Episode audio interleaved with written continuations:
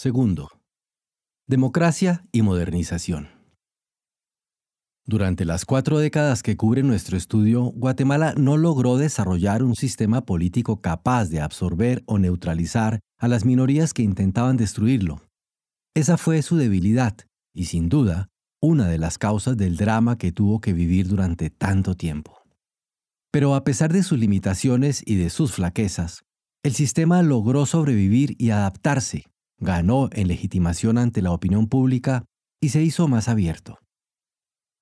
El experimento democrático iniciado con Juan José Arevalo en 1945 derivó, después de la muerte del coronel Arana, en un régimen que pronto agudizó las contradicciones políticas del país y terminó en medio de una lucha fratricida. Y Dígoras Fuentes, años después, tampoco pudo consolidar una democracia representativa capaz de funcionar en medio de las tempestades políticas de la hora y cuando se regresó a la democracia en 1966, en el país ya existía un movimiento subversivo de cierta importancia y fuerzas paramilitares que escapaban de hecho al control del Estado. La paz nunca fue completa en Guatemala, porque los golpes de la izquierda y de los aparatos represivos que la enfrentaban generaron un círculo de violencia que durante algún tiempo pareció imposible de controlar. No podía construirse un sistema político estable, es cierto, cuando organizaciones guerrilleras apoyadas desde el exterior tenían como objetivo manifiesto una revolución que quería hacer saltar en pedazos toda la estructura institucional del país. Pero, y tal vez por eso mismo, la democracia guatemalteca se fue haciendo gradualmente más rígida y menos capaz de representar a la población, más intolerante y represiva pudo evitar, sin embargo, uno de los males que tanto ha castigado a nuestra América, el caudillismo. Desde 1944 hasta la fecha, nadie ha podido imponer su voluntad personal como dictador, demagogo o líder indiscutido. No han aparecido nunca más esos hombres únicos contra los que se alzaron los revolucionarios del 20 de octubre. Después de los dos golpes de Estado de comienzos de los 80 y de la desarticulación de la guerrilla, los guatemaltecos han podido retornar a un régimen democrático, bastante abierto, capaz de superar los muchos desafíos que se le han presentado en las décadas siguientes. Nada garantiza que esto continuará así en el porvenir, desde luego, porque el futuro está siempre abierto y es producto de infinitas circunstancias, pero al menos podemos decir que existe ahora un modelo político más confiable y más aceptado por la generalidad de los ciudadanos.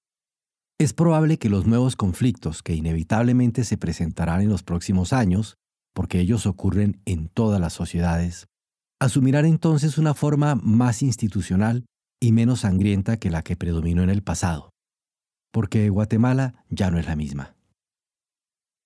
El enfrentamiento armado que con tanto detenimiento hemos estudiado en este libro resalta al observador como el eje central de una historia que todavía proyecta sus ecos en el presente. Pero no debemos engañarnos. A pesar del estruendo y la furia de las armas, a pesar de la sangre que se derramaba, en Guatemala se siguió trabajando y estudiando durante esos años asiagos, construyendo empresas, escuelas y universidades, abriendo caminos y mejorando fincas, levantando obras que generaban riqueza, cultura y bienestar. Tras el furor de los combates y fuera de la escena política, la mayoría de la gente proseguía tratando de dar forma a sus sueños. Guatemala dejó de ser el país rural y atrasado de otros tiempos a través de lentos y continuos cambios, sin estridencias, gracias al trabajo paciente de sus habitantes y la incorporación de las tecnologías del mundo moderno.